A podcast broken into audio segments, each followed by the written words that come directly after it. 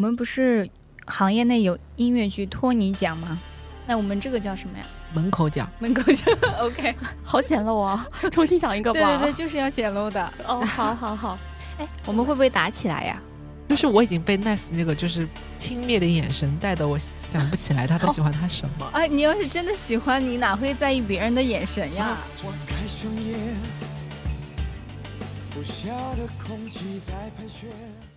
戏剧感动心灵，观剧窥探人生，看剧贪黑起早，只恨好剧太少。大家好，我们是我就站在剧场门口，一档戏剧生活向的播客栏目。不管你看不看剧，只要你对剧场、戏剧、演出、演员、制作、观众、文艺等等话题感兴趣，听我们就对了。当当当当当当当当当当当当当当当当当当！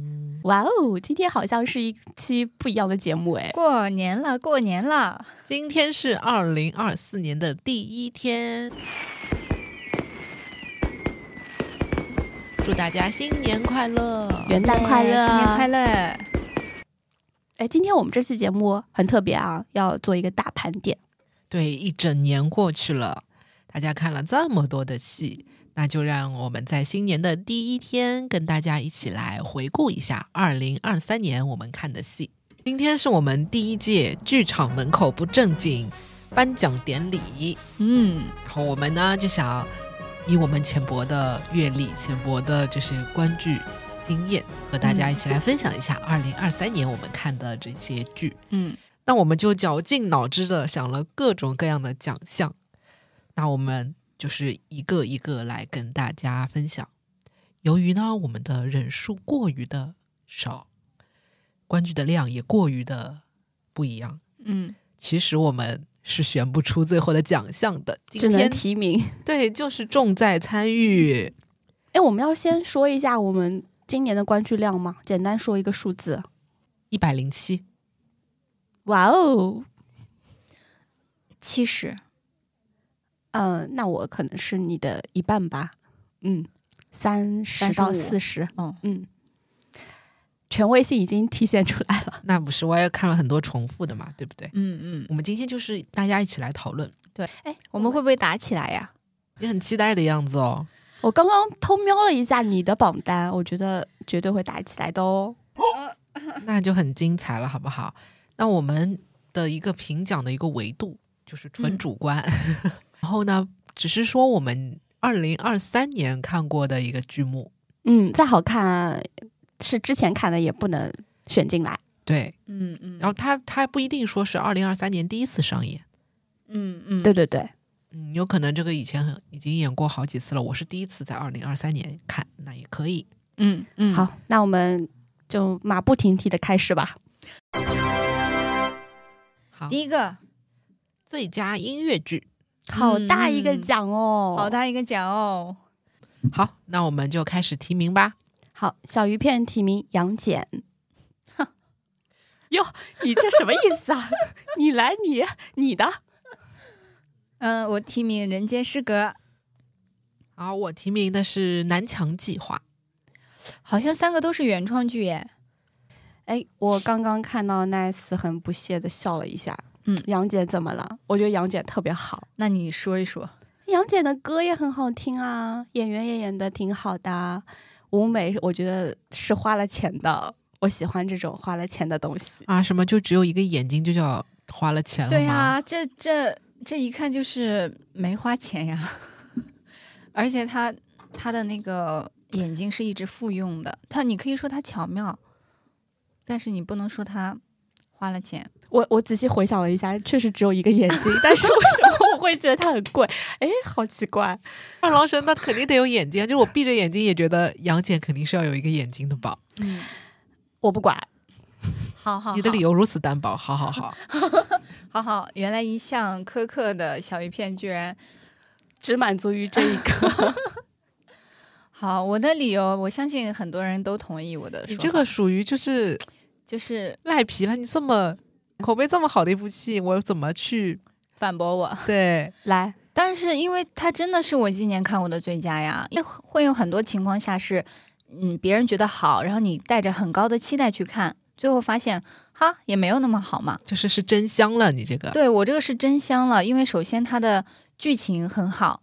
嗯，《人间失格》这个原著我没有看过，但是听说过，就是它的原著是褒贬不一的。嗯，但是它音乐剧的改编的剧情我是可以接受的，而且我觉得很巧妙。然后第二个是它的音乐真的很好听，很多很多的歌，《东京白景》啊，《夏季花火》呀，《夜幕降临的时刻》呀，《坠入大海的尘埃》呀，天呐，我就是嗯、最近看出来了，看出来了，你你真的是很喜欢这些歌名都背得出来。，对我一直在循环，说明我它是有 OST 的。所以就当之无愧了呀。哎，我们歌词也很好呀。不行啊，还有一个提名呢。我提名的是一部其实蛮小众的原创音乐剧，它是呃文化广场华语原创音乐剧计划成功孵化的作品之一。嗯嗯、是剧火文化带来的南墙计划，就是它是一个嗯年轻人就是不撞南墙不回头的这样一个故事。它本身追梦的这样一个情节，就是让我嗯有共鸣有共鸣。然后我嗯整个其实哭了。大半场到最后，它结束的时候，整面南墙开开之后是一个剧场，是一个呃剧场红椅，其实我是很中我审美点的一个地方。就很可能会打动很多戏剧人的心。对，它本身讲的是传统文化和年轻人的一个概念的一个冲突嘛，是传承还是还是说走自己的路？嗯，好像我们那种叛逆，想要去嗯不跟着父母的脚步去走，其实我们潜移默化的有在被他们影响。所以，他们不仅有青春，有家庭，有梦想，然后整个都是很完整的。所以我还是特别喜欢这部作品，而且它给我带来的感动非常非常强。嗯，这是属属于凯欣一直爱看的现实主义题材了。对对对，好，感觉好像我们也是投不出票的样子，第一个就垮掉。第一个就有很大的争议。但是我不不满意杨戬，怎么杨戬是最差的吗？就是这里，有一种，嗯，我也没看过《人间失格》，你们也没有看过《南墙计划但是我选不出。但是我知道南墙计划的口碑还不错，那一轮确实因为它场次比较少，我是想看的，但是没看上。可是武力杨戬口碑也不错呀。杨戬我去看了呀，》哦，那其实我杨戬是我们三个都看过的一部作品，对啊，那你投杨戬吗？没有。哦，next，好，下面一个奖项是最佳话剧。嗯啊，这个我有好多想说呢。我今年看的话剧不少，嗯，好，说出你的提名。提名，哎，好多呢。那个第一个是《繁花》，嗯嗯，他今年是两季都演了，我我比较喜欢第一季，嗯嗯。然后第二个是《蒋公的面子》，嗯，我是跟凯欣一起去了南京看的。嗯，你这个也是口碑剧，这都经典。经典的大剧，啊对对对对，然后第三个是陈佩斯老师来上海演的《惊梦对啊，这也是经典。就不敢说它不好那种。》，嗯，小鱼片只买经典。啊，我提名的是《死亡陷阱》和《天窗》。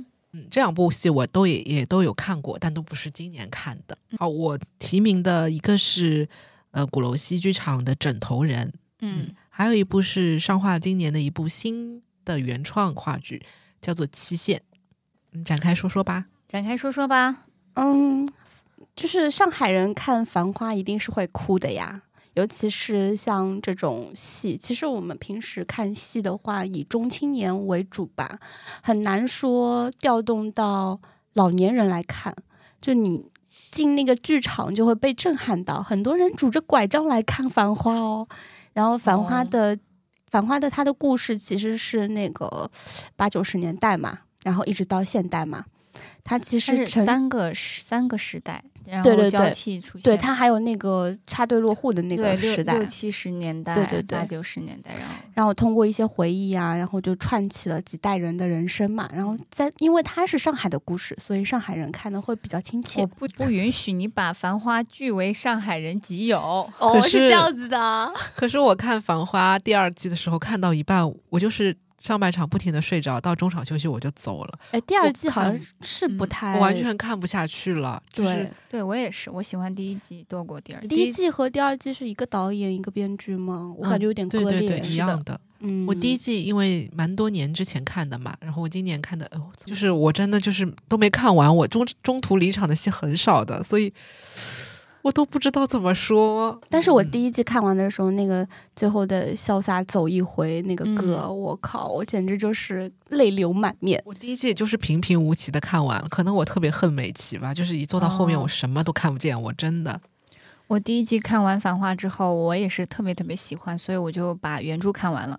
然后我就发现它的剧情其实只是原著当中的某几个人物的那个条线，它的原著里面的人物还是蛮丰富的，蛮多的。所以我是对第二季也抱着期待。当然，第二季确实就像大家说的一样，嗯，没有像第一季那么惊艳了。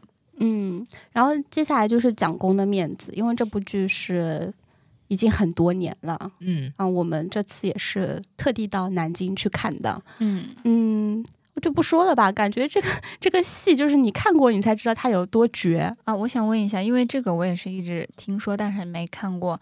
嗯、有一些经典戏，它演的时间长了之后会有一点过时嘛，包括它的价值观呀，它的一些笑点呀，都可能会没有那么当年的惊艳了。但但这部剧它好在哪里呢？它是一个特定时代下的，就是不管你现在的时间怎么推移，它演多少年，它是一个非常敏感啊，和历史剧。特别的嗯历史时期去民国，对，嗯，所以它永远那段历史记忆是在那里边的，它是不会随着时代的改变而改变的。其实这部戏我觉得最有意思的就是那些文人，我觉得是一个个很鲜活的角色。如果你去看这部戏的话，你会觉得文人身上那种很别扭，然后对他们就是不仅说是蒋公的面子，他们的面子也是在这个过程中就是一直在拧巴。对对对，一语双关。嗯，然后最后一个金梦，其实陈佩斯的戏应该不用说了吧，老戏骨戏。台，对对对，他们有一个三部曲的嘛。嗯这金梦给我最大的震撼，其实不是陈佩斯，而是他儿子陈大愚。就是，嗯、陈佩斯可能是这部戏的灵魂，他串起了很多场的戏，但是他自己就是一个稳扎稳打的感觉吧，也没有特别惊艳。那他儿子不一样，他儿子演了一个非常呃纨绔的一个地主家的儿子，然后外面会有一些打仗的情节，冲破了他家里原来非常富裕的呃这种状态，然后他就会在里面浮沉，最后变成了一个呃战争年代的疯子。就给人家算命，就是他的一个成长线是非常丰富的，而且这场戏最重头的就是一个开头，这个地主家的儿子，呃，遭难了，然后一下子他的表演把整个戏的那个基调、那个味儿就勾出来了，我觉得是非常震撼到我的。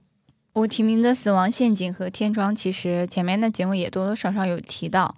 嗯、死亡陷阱》给我的感觉是它的剧本结构非常清晰嘛，作为加构剧，对吧？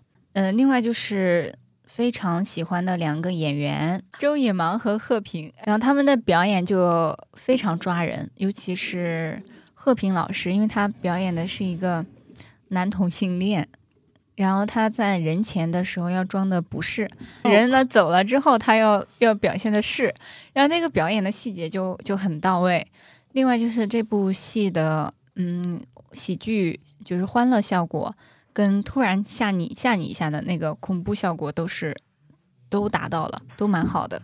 然后以及层层的反转，你就你就以为这一层结束之后还会有反转，所以有不停的期待，然后你的心就会跟着舞台上的剧情去走。所以说那一天的整体观剧体验，我是觉得很好。这部戏好像演了十年了吧？嗯对对对对对，演了你很多轮了。你不会觉得《死亡陷阱》太长了吗？有三个小时。哦，没有，我是完全吸引到我，然后我就没有觉得时间在。然后我当时看也是觉得还蛮无聊的，就是他的 反转我有猜到啊，然后开始看没多久就感觉这是这两男的从头到尾策划的一个 故事。哦，是因是我没有带着期待看，我我我都没带脑子，然后我就觉得无脑的跟着他走，然后就很就没多少，我就感觉哦，我好像猜到了哦，这个是三个小时，在第一个小时就已经猜到了。啊，就类似于这种，后面就是哦，就是这样呀。对啊，确实猜到了就不行，但是好在我我没猜到，好，我没有想去猜。下一个就是天窗，嗯，天窗就是他的台词比较精妙，然后表演也是实力派演员比较精确，嗯，嗯也是整体体验很好的。然后我也是觉得逼逼叨哔哔叨太多了，都都会天呐你睡着好多次了。你没有沉浸进去，就是我都看过。然后如果你喜欢天窗的话，我会推荐你以后有机会的话可以看一下《黑鸟》，它是同一个就是导演的作品。嗯嗯好，那凯欣说一下，嗯，枕头人的话是我很多年以前就是有一次错过了，所以一直是我心中的一个遗憾。今年我终于看到了枕头人。然后以前朋友也特别推荐这个作品，说是就是黑童话，然后就是不停的哭那种。然后今年我看了之后，就是真的觉得它很巧妙，它里面有非常好几个小的所谓黑童话，这就是说以童话的一个形式，但是揭露了最残酷的一个人生现实。它其实它的主题和这枕头人是没有关系的，他是一个天才的一个就是童话作家，嗯，就是它里面会提到这个童话作家写的一些童话嗯哦，然后然后童话作家本身也是他故事里的，主角这样子，嗯对。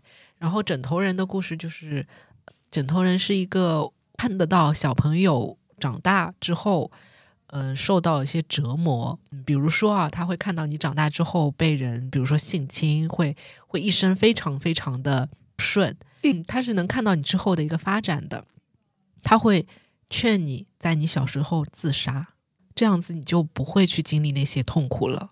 然后因为枕头人，呃，看了太多太多痛苦的故事，然后他自己非常非常的痛苦，嗯，他希望能够结束自己的一个生命。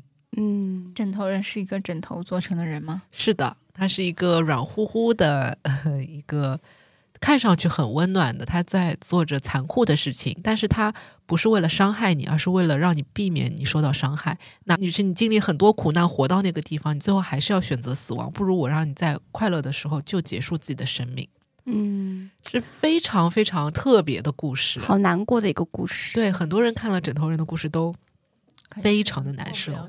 然后还有一部的话是《期限》，近乎正常话剧版的那种感觉。它里面有一段让我觉得很很喜欢，是他模仿了人崩溃的时候，他的心里的那个声音是那种非常高频刺耳的，就是哔这样的声音，是一个心理崩溃的人脑子里混乱的时候所出现的一种声音。它结合着舞台的红光和这个高频刺耳的声音，让我很有那个身临其境的感觉。嗯因为可能因为我比较逃避这这种题材，就是一种很负面的东西，直面痛苦的嗯一种感觉。我觉得直面痛苦还蛮爽的。是嗯，所以刚刚凯欣说的那两部剧，我决定去看。好，接下来一个是最佳舞剧，好冷门的一个东西了哦。我先弃权了，我今年没有看什么舞剧。嗯，嗯我今年有看过三部舞剧，就是一个是《云梦泽》，呃，小剧场的主演舞剧，然后还有一部是《如剑》，呃，《如见》啊，简直可以上黑榜，我就是冲着唐诗逸去的，因为唐诗逸出来不不到十分钟，哎，嗯，然后还有一部就是在乌镇戏剧节有看的北京现代舞蹈剧院剧团的《水问》，那我就是提名《水问》这部作品，它可以说是就是全程在下雨，然后在雨里面把身体的一个嗯舒展，也要身体的一个角度、身体的力量呈现的淋漓尽致吧。嗯，我今年就看了一部剧，就是杨丽萍老师的《孔雀》。虽然网上说，哎呀，演了这么多年，有点审美疲劳了，但是你真的看到那个场景，他们无数的孔雀和乌鸦呀，还有这种各种生灵在里面的这种场景，其实是会被震撼到的，因为他那个呃舞台效果做的特别好，就那种空灵的感觉。呃，杨丽萍老师是出来舞了一段，但也不到十分钟。以前主角是杨丽萍老师，而现在换了，是这样吗？对对对，现在是他的徒弟在演。哦，嗯，然后他徒弟的话，我比较首推那个男孔雀，真的是他有一段是被拔光了毛的一个场景，那个肌肉就像是我们看过的这种米开朗基罗雕刻的那种雕塑，嗯美的不行。对，看舞剧就是有时候真的是欣赏肉体。人体极限的感觉。嗯对然后杨丽萍老师因为年纪也到了嘛，就是可能只是出现了一小会儿，但是她的呃整个身材、她的一个气韵都完全没有变，就是你会很感动，就是这么这么呃资历的一个人还活在舞台上，在散发他的魅力的话，其实看的现场会有一些其他方面的震撼吧。过过那我们到下一个，下一个要说的是最佳小剧场。然后因为今年小剧场可以说是井喷嘛，然后我们就来看看这个提名吧。那我先说，咱们嗯换换顺序。好的，好，我今年提名的就是摇滚音乐剧《丽兹》（Lizzy）。嗯，它可以说是我今年看过就是小剧场演员阵容的天花板，就是等于说把国内一线的女演员姐姐们都网络到一起，然后整个剧目就是以演唱为主。之前也很少看那么多就是摇滚的作品，而且它还是在小剧场里面，真的是非常的聚气。然后爽到就是一首接一首的摇滚歌曲，几乎每一首都很好听。然后它换成中文之后，也不会觉得听不清楚他在唱什么。就啊，这两天看了摇滚莫扎特之后，就是哪儿哪儿不舒服。这这个，有了强烈的对比，对我听过原版，也听过这个中文版，就觉得还蛮顺的。然后再加上它中文的呃国外的版本，就是因为它是呃快一百年前的一个故事嘛，它当时嗯、呃穿的是比较保守的那一种，但是中文版它的衣服的设计很惊艳，很美，就是不是说嗯、限制于那种端庄的中世纪的那种，很展示身。材。嗯，它是又酷又有设计感，还还可以就是脱掉之后有摇滚，还有穿上会会稍微有那种束身衣的那种当时时代的那种感觉。嗯，然后四个角色有四个代表的颜色，灯光也非常的炫，所以我觉得非常爽。我我想提名的是音乐剧《嗜血博士》。嗯，这部小小剧场的剧呢，其实呃给我的感觉是综合元素都很不错，比如说它的舞美，整个沉浸式的布置很不错，然后剧情啊，嗯也比没有什么大 bug，可能有有些人诟病说啊，好像看到了很多剧的影子嘛，但是它算是融合在一起，融合的比较好的吧。然后会有一种层层递进的抽丝剥茧的感觉。然后另外，嗯、演员的配置，然后唱段的这个音音乐，我觉得算是它其中比较稍微薄弱一点的部分了。但是综合的效果，灯光、舞美，然后动线，然后互动桥段，嗯，对，是让我觉得算是小剧场里面比较完整的一个作品。嗯，今年我看的最佳小剧场要给到我一直在节目里推荐的喜剧《你好，我找史密斯》。就是这个剧吧，我觉得，哎，我先不说它那个剧情怎么样啊，就是有些人喜欢，有些人不喜欢。我其实还蛮看重它对空间的一个利用，因为就是小剧场，我们都知道就很小嘛。它它这个故事其实是说的一个两个家庭的故事，就这个男人有两个老婆，嗯，非常很不很很不符合我们现在的价值观哦。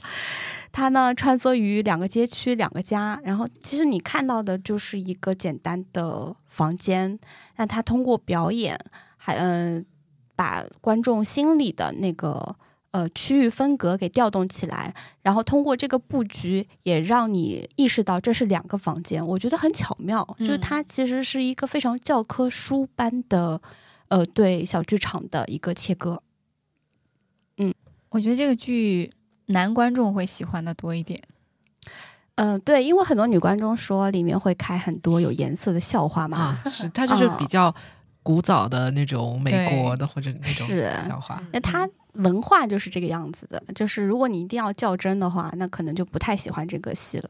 嗯，嗯，嗯，好，整体来说，这三部作品还是都还蛮好各有千秋。值得一看。对嗯后面一个是最佳引进剧，对，我们就是说的是原版作品。那今年终于有引进剧看了，嗯嗯，好，那这部剧我先说吧。嗯，呃，我今年看的最佳引进剧就是样剧场呃上演的布莱希特的《鬼魂》，因为这部剧前面没有放在话剧里面去说，因为它也不是常规的话剧形式，它是一个木偶剧，嗯它是呃演员兼导演就很厉害的一个人，带着自己亲手制作的很多木偶的，可能有一百多个吧，然后呃做的一个嗯怎么说呢？它不不像是有明显的剧情，但是他的每个木偶都是一个经典人物，他每个经典人物有一段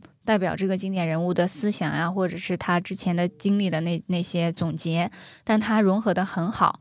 嗯，比如说他做了一个木偶是，嗯、爱因斯坦，或者是还有那个上帝啊、马克思啊，其中其中他把上帝引出来的时候，说说说说到最后，嗯、他他说你你叫什么名字？告诉我你真实的名字。后来他说我其实我叫马克思，就是上帝是个呃印象当中是个大胡子，马克思其实印象当中也是一个大胡子，这个很很巧妙，就大家都把那个木偶以为是上帝的时候，最后他说他是马克思，这个时候大家一看哦，也确实很像。觉得这部剧主要让我觉得惊艳的是导演和和那个主演太有才了，他本身是制偶师。然后他在表演每个木偶他所代表的角色的时候，他用的是不一样的音色，然后区分很大很大，而且让你觉得很适合那个木偶那个角色，因为男女老少他的音色都很贴合，就是所有的设计都非常的巧妙，就是让我觉得这个作品是展示了编剧和导演极大的创作力，以及让我们看到了他的。呃，木偶是多么的精巧，然后因为这个在国内很少很少能看到，然后它它又是对世界上的一个经典，呃，历史人物的一个解读，所以说综合的加起来，我觉得这部剧实在是太棒了。嗯，我今年引进剧看的不多，因为荷包没有那么鼓。今年唯一看的那个剧可能是《剧院魅影》的续集《真爱永恒》，虽然很被被评很狗血，剧情很古早，对吧？但是它整个的画面、它的舞美还有表演是没什么问题的，尤其是演员的。我觉得他们的发声的那种唱腔让我非常震撼，就是他的胸腔是在共鸣的，整个剧院都是为他们在呃这种服务的。我感觉这个就是呃，很多人说那个友邦的音响不太行吧，对吧？嗯那那我其实我没感觉到，我感觉的就是这些人确实很中唱得好中气十足。是的，是的，我也是感觉演员很厉害，当然我不喜欢那个剧情。嗯，我今年看的引进剧也比较少了，我提名的两部都还是都是在乌镇戏剧节看的，嗯一个是《倒行逆走新世纪》，一个是《童话传奇》。那之前在乌镇的作嗯节目中已经提过了，嗯童话传奇》的话，我想提的一点，他们很多青少年的演员演的，他是讲的是一个人工智能 AI 机器人的这样一个对青少年成长的一个影响。那可以说是他们演机器人真的演的惟妙惟肖。哦，就是你真的感觉他好像是一个假人，他从声音也好啊，他的他的动作都非常的逼真。好，接下来是最佳中文版。嗯，嗯，哦，最佳中文版，其实我自己写的是，就是也许美好结局，嗯、给我的感觉是很流畅，然后两个人两个机器人在一开始。他们之间发生了交际，因为一个是老的一个型号，一个是新的型号，但是两个人都被淘汰了。然后他们因为要借充电器，走到一起，就这个剧情一开始是把我带进去了，然后他们两个之间，嗯，从不熟悉那个一个男男机器人从一个社恐变成后来打开心扉跟他一起去冒险，跟那个女女机器人一起去冒险，就这个成长性是是让我一直跟随着的。然后这个整体剧情很轻松，很有爱。然后我我在看的时候，因为他们最后说要去找，呃，那男机器人要去找自己原来的主人嘛，其实是比较，嗯，就是结局不好的，就是他主人是其实不不要他了，抛弃他，对，抛弃他，嗯他还要去找。但是呢，他去找的这件事让那个女机器人把它计划成了一次旅行，他们要去海南岛旅行。我在看前面的时候，我一直在想，他们一定要去啊，不能不不不给我演这个桥段就略过了，他们一定要去，然后我就要看他们去旅行的这一段。就是我觉得他这个名字特别的有意思，就是也许美好结局，它的结局到底是不是美好的？其实每个人的想法都不一样。我看过很多遍这部剧，我甚至每一次感觉都不一样。呃，有的时候我觉得啊，机器人能删除记忆真的太好了，就是它可以把不开心的事情去删掉，人类经历痛苦的东西都只能留在心里面。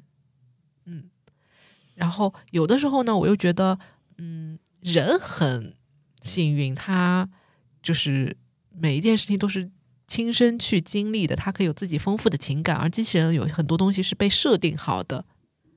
对，所以每一次我对于这个美好结局这个去设定都是不一样的，可能根据你不同的心情，你觉得它都是，也许有的时候美好，也许有的时候不美好。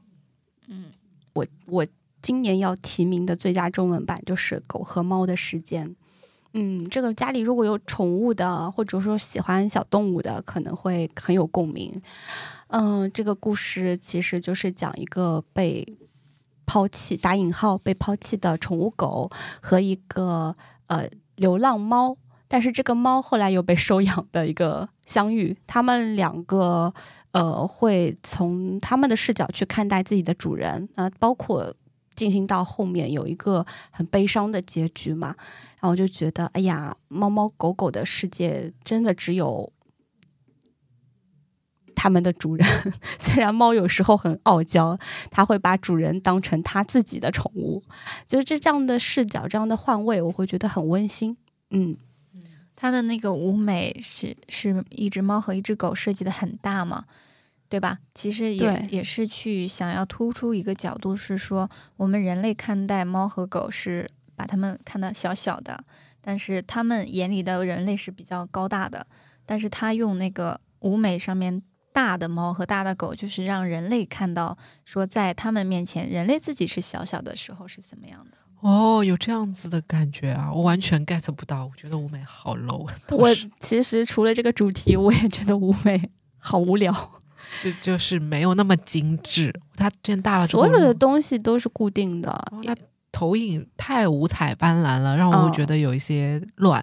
嗯，对我觉得比较单调。初衷是有那个的。嗯，对哦，原来是有这个设计，我就很嗯吃这种。你要是给我解读了，突然可能我就会倒戈。但是因为我是一个对宠物没有太多情怀的人，我会觉得还一般吧。而且它里面有一些舞蹈，我当时是看了钟顺奥，他真的是非常不擅长跳舞，然后整个我就觉得非常的僵硬。没有啊，我觉得他有种笨拙的美。哦，那个不看剧的观众，就是没有经常去剧院的观众，他们以为是狗和猫在演呢，会以为是宠物剧，所以跟大家说是人扮演的狗和猫。哦好，原来是这个意思。对对对，嗯然后我今年要提名的是一个是两个比较实验游戏性质的作品，是一个人的微笑和一个人的游戏。之前有在节目中也提到过，它是单人体验的一个作品，就只有你真正的进去之后，嗯、才能够感受到。一个是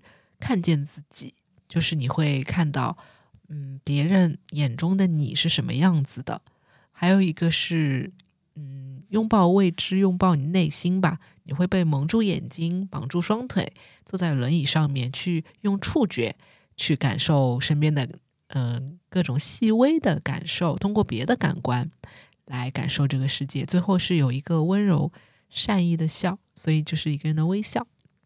嗯，那我因为我们以前也说到过这两部作品，我就不多说了。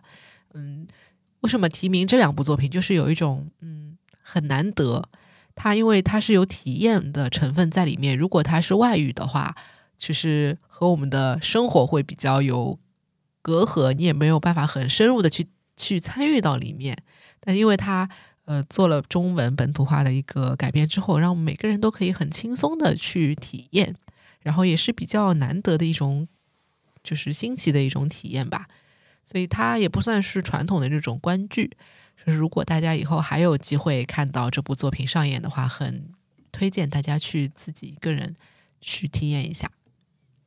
哦你这个凯欣给我推荐过，但是我就有点害怕去体验。真的，我我怕跟他一对一接触，因为我虽然是艺人啊，我我不是那种内向的怕，我是怕看到真实的自己。嗯、一个人的游戏就是真的是反映一个你真实的样子，嗯，因为你你的动作会被记录下来，然后呃会有另外的人表演你的样子。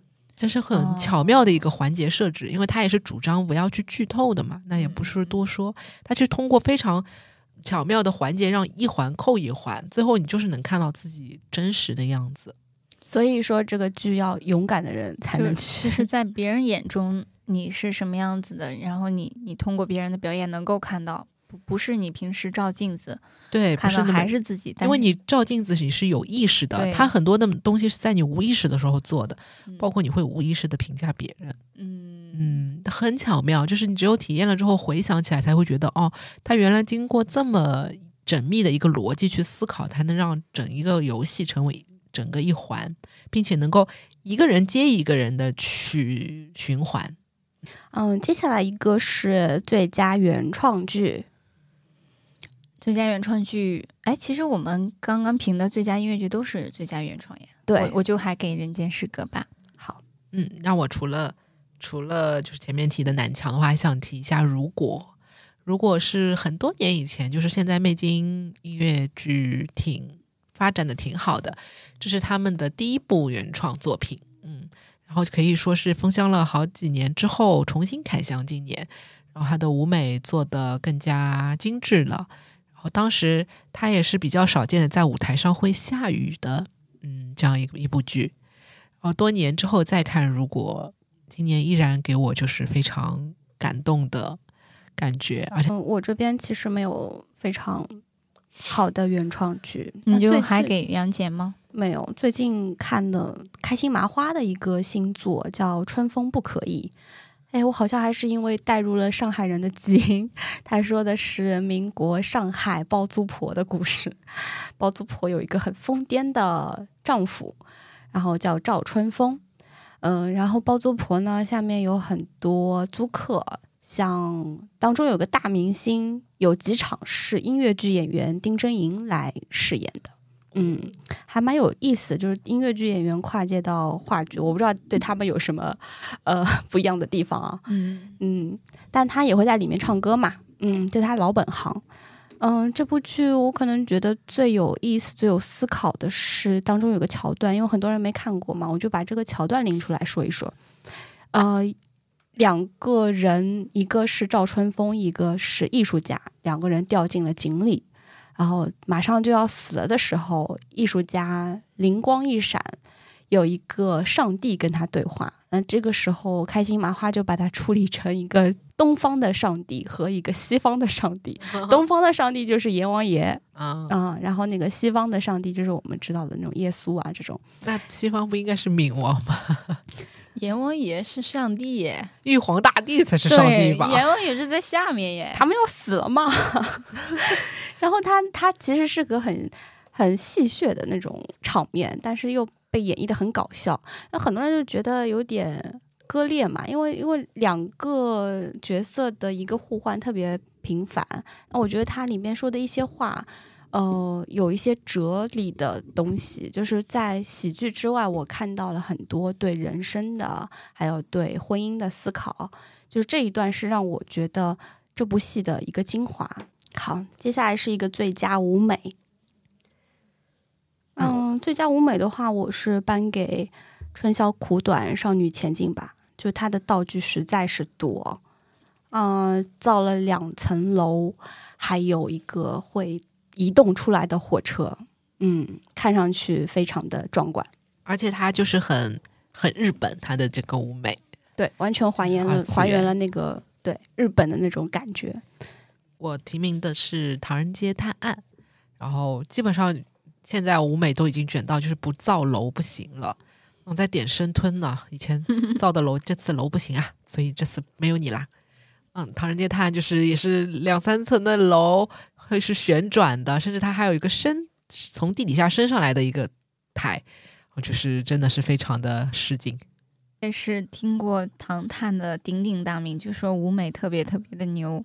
虽然说一直还没看啊，但是我觉得最佳舞美应该也是我想提名的，我喜欢的类型。啊，希望以后多多造楼。嗯，就声名在外，你看都没看，我你就提看没看，我就觉得他肯定是不错的啊。还有一个小剧场《时光代理人》也可以提名一下吧，创新性的运用了观众席的转盘嘛。嗯，下面一个我们是那个最佳场面，可能嗯是某一个剧当中的一个场面吧。印象深刻的一个 moment。对，好，那我这个是有的。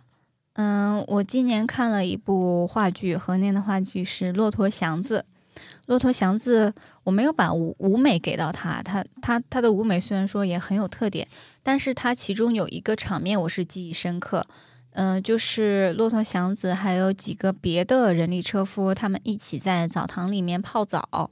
他们因为舞美的主要结构是一个圆嘛，嗯、他就把圆的四周钢钢结构圆的四周铺上了那个那种类似于席子之类的东西，然后营造出一种大澡堂，然后那个桑拿房的那种那种感觉。然后这个时候呢，舞台两侧就往上吹泡泡，然后再加上冒着那种水蒸气，就是它突然一下子就让你走进了大澡堂里。那个泡泡就像是蒸腾的水汽嘛，呃，以以及他们搓的那个肥皂泡，所以就很有画面感，很印象深刻。所以我这个是我的最佳 moment。然后还有一个是最佳音乐奖，嗯，我提名的是今年是看了一个音乐会啦，是三宝老师的音乐剧集合的一个音乐会啊，从蝶、金莎、聂小倩到比如说呃比较新一点的飞天，嗯，就是太好听了，求求三宝老师就是。赶紧开箱，不管哪一部都真的是非常的震撼，因为嗯它是比较少见的以交响乐的形式去做的，然后中国原创的一些音乐剧的歌曲都可以说是非常震撼。嗯，再加上白人合唱团，这个音乐会就是好多人都说是一边看一边哭啊，就是虽然没有剧情，只是唱其中的歌，但是深深的被感染了，而且被演员的唱功呃折服。嗯，我这边提名的是《宇宙大明星》，它本来就是一个演唱会形式啊，然后我就当音乐会听的，然后最后大家还跟着一起摇摆。虽然我没有加入，但是我感觉歌还是蛮不错的。嗯嗯、呃我想说一个，我今年因为听了他的音乐，决定去看这部剧的作品，就是音乐剧《苏东坡》。嗯、其实这部剧也有很多人都在诟病，包括我自己也承认，它不算是一个严格意义上的音乐剧，因为它的编排方式很，呃，很嗯分段式，以及没有很明显的剧情的梳理，然后就很像一个配乐的经典永流传那种形式。但是呢，它的呃宣传曲当时出来的时候，我听了之后就特别的喜欢，是把诗词苏东坡的诗词呃谱成了一个曲，然后呢那个风格，比如说有很轻快的《蝶恋花》春景，然后也有比较呃幽默的，像那个东坡肉啊，对，所以就是感觉轻快的那种，对，很轻嗯快，很幽默，那个唱出来的感觉还是很符合他的这个词的本身，包括还有豪放的那个，嗯、竹杖芒鞋轻胜马，谁怕？一蓑烟雨任平生。这这个词听，上去就很有意境。对，这个是我们当时上学的时候学习过的词，然后它突然又出现以以一种音乐剧的形式出现了之后，我就觉得哇，嗯，我一定要奔赴这一场约会一样子的，所以我就去去苏州看了这部音乐剧，嗯，然后大家也可以在网易云音乐上面看它的这个单曲，确实很不错。好，我们的奖项呢，大概就是这一些。还有没有就说没有在这个维度里面的，但还是觉得印象深刻的今年的作品，也可以跟大家说一下。嗯嗯，那我我再补充两个吧，一个是上画的《加课》，是尹祝生老师、宋一宁老师和钱晨老师演的。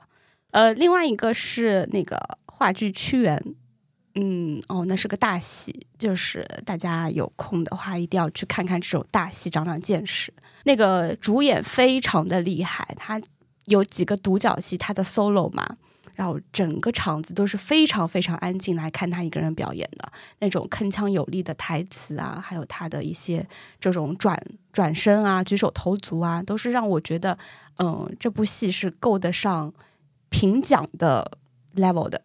我想说，就是年初有看的，包括年底他跨年也会再演，就是《唐朝诡事录》。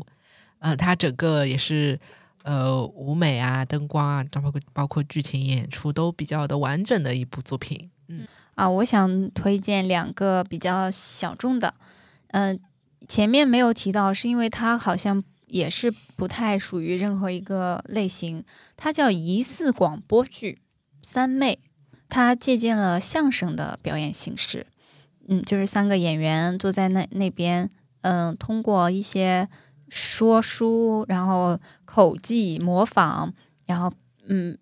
站起来走动的表演其实少一点，但是他们坐坐坐在那里，通过呃通过他们自己的音色变化呀，然后就声音表演特别的惟妙惟肖，然后就是三个人也都很有才，就这种表演形式是让我真心的觉得很很厉害的，就是三个演员也很不错，然后他们的剧情整理的也很不错，最后还有一首非常好听的片尾曲，就是同名的叫《三妹》。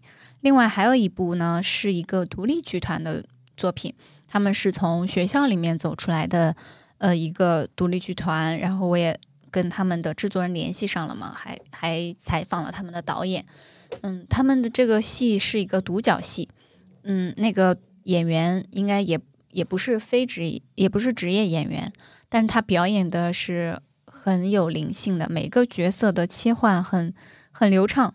然后他探讨的也是一个，嗯，在在乡村里面的一一个谋杀案，就其实有点类似于新迷宫的那种感觉，但他编排的方式都很，嗯，不错，就是是一个很棒的独角戏。好，那说了这么多好剧，这些都是红榜嘛，都是最佳。那最后我们就是笼统的一起来说一说今年创到我们的烂剧吧。嗯，烂片，烂片，哎，我先来，我先来。好，嗯，让全场百分之八十人犯困的《安魂曲》，对不起了，倪大红老师。虽然我很喜欢你，但是这个剧，嗯，看了的人才知道。中文版嘛，之前以色列原版就是好评如潮，哎，中文版奇奇怪怪，是吗？对而且明明是明星，他还有那个孙俪，对吧？嗯，那可能是我野猪吃不了细糠。另外的话是，呃，不太喜欢和《铁道之夜》，呃，我看的是大剧场版，嗯，小剧场据说好一点吧？没有，没有，哦，好的，那它实至名归啦。就很像儿童剧，我觉得它太幼稚了。我觉得它当中有很多，呃，令人尴尬的安静。我不知道它这个剧情是是有多没有起伏，就完全抓不住我的注意力，我老游离出去。嗯，这个是最大的不爽。但是银河的那个歌词还有一些歌都还蛮好听的，歌词蛮、蛮文学性的。哎，他因为有原著嘛，嗯它被称他那个作者是被称为日本的安徒生。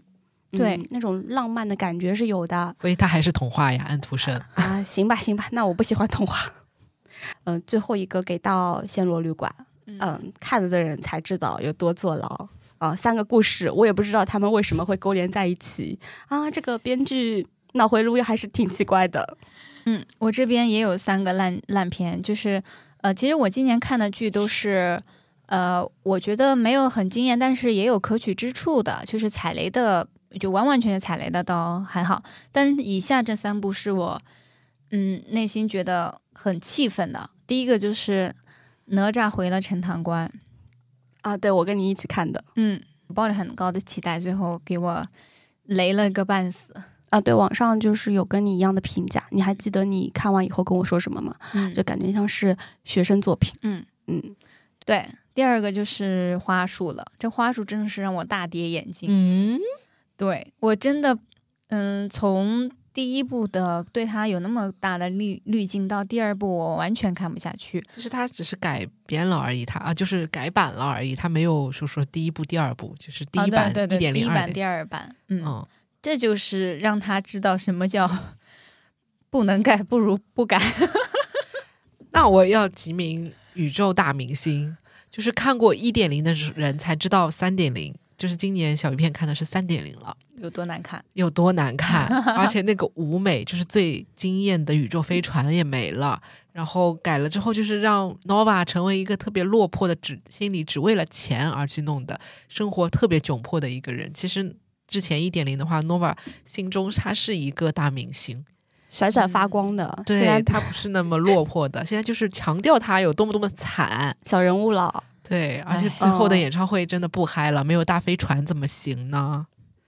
我感觉这个，呃，制作方也是很头疼的。可能他们改是因为看到了一些差评，就觉得这儿不好那儿不好，然后他们顺应了观众做出的一些改变呢，又伤害了前面喜欢的观众。对，你说花束它就是变得很豪华，哎，那你也就算了吧。宇宙大明星是越改越朴素啊，我真的你们提的其实都是跟他之前的版本比好相比对对退步了。嗯，退步了，哦退步了。那我要声明，我提的就是真的是不好看。好的，好，然后我今年不是很喜欢的，还有口碑很好的一部作品是《蝶变》，就是它，嗯，风评很好，就是因为它什么民国双女主，然后又是旗袍戏，很养眼。他风评好不是因为他的歌曲好听吗？就是我觉得好，可能是养眼吧，就是谁不喜欢看美女穿旗袍呢？哦，这是个很大的卖点。嗯，近年来就是喜欢强女主那种。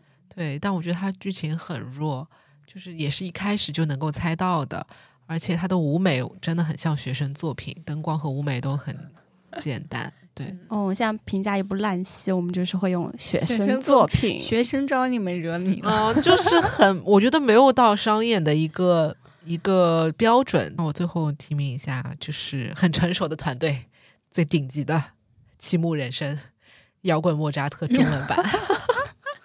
你们好好选演员吧，选点能唱好、能演音乐剧的人，好不好？人家说人家好好选选了耶，啊真的吗？没有选到合适的。那能不能就是不要每首歌都在破音边缘啊？哎，那个网上还有一个很好玩的说法，说张琪就像一个拖拉机在我的头上碾过。呜呜的，是这样，你都不知道说他唱得上去好还是唱不上去好。他中间有一段换声区的时候，就是每一句都要破音，但是真的到最高音，他又开始用摇滚唱法吼上去的时候，他又能吼了。就是今天回顾了之后，我好像重新过了二零二三年的整个看剧的时间一样，就不不盘点不知道，一盘点哇，那些记忆都向我袭来了。我我今年盘点了之后，我就发现自己看的剧呢，嗯，好的很难选，嗯，坏的也很难选。就是那那些剧呢，给我留下印象深刻的不多。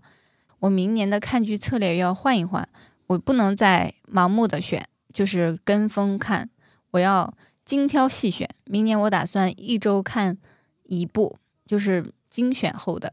哎，我有一个 flag，我就嗯是我想出国，想多看看外面的戏，嗯、比如说去香港、去韩国，呃，去英国，嗯嗯明年我也是，我也我至少要去韩国看一次。嗯，那我希望这些戏都来中国，省得我往外走了。来就是想看，马上就想看，就去吧，就去，买票，快，买票完了之后就计划行程。好的，好，那今天就先到这里。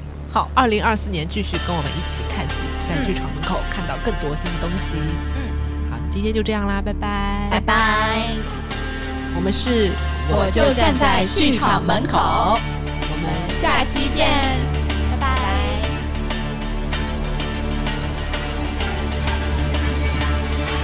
睁开双眼，呼啸的空气在盘旋，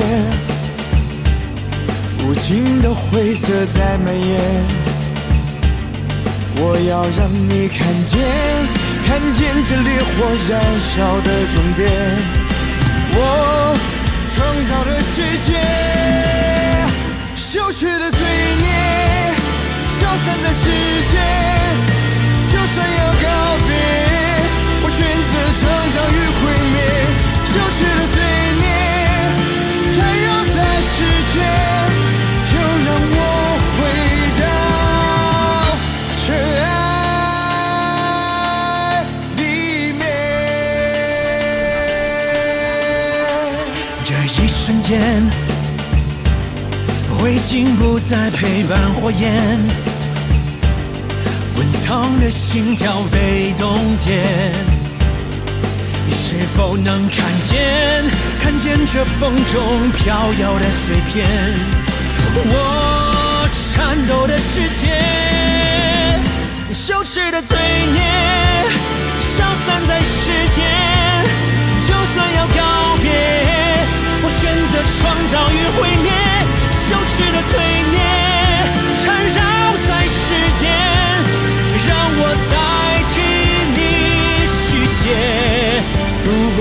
再一次沦陷，这是我最后一次辩解。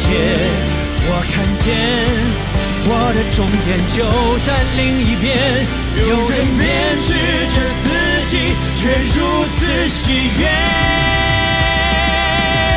羞耻的罪孽消散在世间，就算要告别，我选择创造与毁灭消失的罪孽缠绕在世间，重新燃起审判火焰。